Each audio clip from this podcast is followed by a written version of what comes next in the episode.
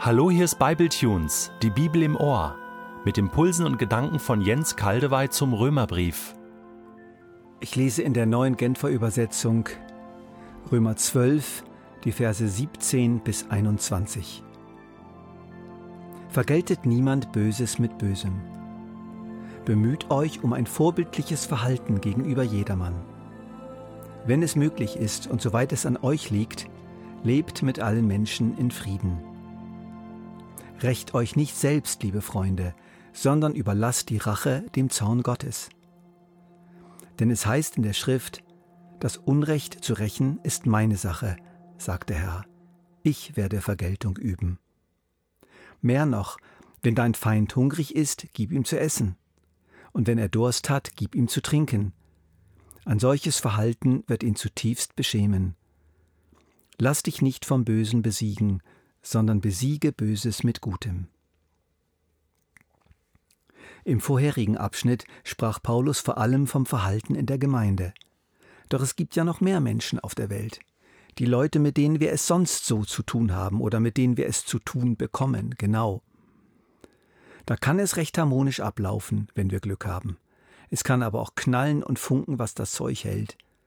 Und manchmal sind die Folgen der menschlichen Zusammenstöße doch sehr schwerwiegend an Stärke und Dauer. Besonders weh tut es, wenn Menschen uns Böses zufügen, die wir näher kennen. Eltern, Kinder, Geschwister, Arbeitskollegen, Schulkollegen, Freunde, aber auch Mitchristen, Mitarbeiter an der Gemeinde, christliche Leiter. Was dann? Nach dem Schmerz, der Kränkung, dem Schaden, dem Verlust steigt in uns der Schrei nach Vergeltung auf. Hier muss vergolten werden. Hier muss wenigstens Reue gezeigt werden. Hier muss wieder gut gemacht werden. Wo bleibt die Entschuldigung? Wo bleibt das Recht? Weißt du was? Das ist völlig normal. Das ist überhaupt nicht falsch und überhaupt nicht böse oder sündig. Das ist sogar urmenschlich. Das ist sogar urgöttlich. Weil Gott auch so fühlt, dessen Liebe und Ehre ungeheuerlich verletzt und beschmutzt werden, den ganzen Tag so hat er in sich selbst einen Ausgleich geschaffen und unsere Schuld auf seinen Sohn gelegt und unsere Sünde an seinem Sohn vergolden, mit dessen vollem Einverständnis.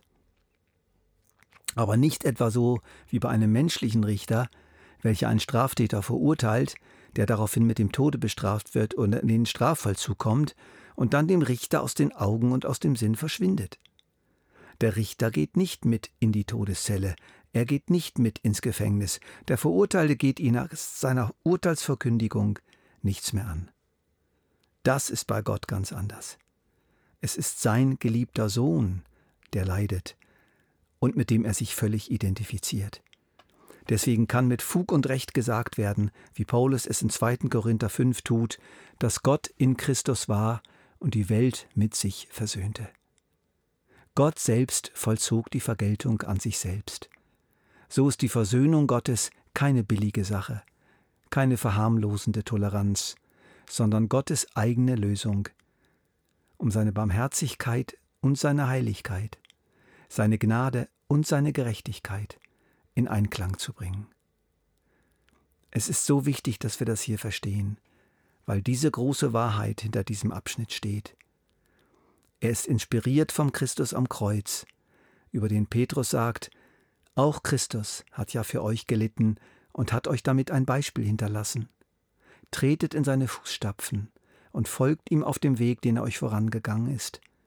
Er, der keine Sünde beging und über dessen Lippen nie ein unwahres Wort kam, er, der nicht mit Beschimpfung reagierte, als er beschimpft wurde, und nicht mit Vergeltung drohte, als er leiden musste, sondern seine Sache dem übergab, der ein gerechter Richter ist eine wunderbare Auslegung unserer Stelle. Denn bei diesem inneren Bedürfnis nach Vergeltung stehen wir ja vor einer Entscheidung, nämlich der, ob wir selbst den Ausgleich herstellen, indem wir in eigener Person das Böse vergelten, oder ob wir selbst darauf verzichten. Normalerweise geht so, wie du mir, so ich dir, wie du mir, so ich dir. Da gibt es viele Vergeltungsmaßnahmen. Verleumdung, Kontaktabbruch, links liegen lassen, Liebesentzug, Schreien, Schlagen. Oder ja, einen konkreten Schaden anrichten. Macht das nicht, werden wir aufgefordert. Ganz klar. Ja, geht sogar über das Nichtvergelten hinaus und bemüht euch um ein Verhalten, bei dem alle denken, also so möchte ich auch behandelt werden. Ich wurde erinnert an den berühmten Roman Die Elenden von Victor Hugo, der vor einigen Jahren als Musical verfilmt wurde. Der entlassene und in der damaligen französischen Gesellschaft gebrandmarkte und chancenlose Sträfling Jean Valjean wird warmherzig und großzügig von einem Jesusähnlichen katholischen Bischof beherbergt. In der Nacht schleicht er sich aber in die Sakristei, um das Altarsilber zu stehlen. Früh am Morgen macht er sich davon, wird aber von Polizisten aufgegriffen und vor den Bischof gezerrt. Ehrwürden, dieser gemeine Dieb hat sie bestohlen. Nein, das ist ganz anders. Ich habe ihm selbst all das geschenkt. Und der Priester holt sogar noch mehr Silber aus dem Schrank und sagt zum Dieb Mein Freund, das hier sollten Sie doch auch noch mitnehmen. Warum haben Sie es dagelassen? Die Polizisten können nichts machen und ziehen zähneknirschend von dannen, während Jean Valjean bis ins Innerste erschüttert wird und sich im Lauf der nächsten Tage radikal bekehrt.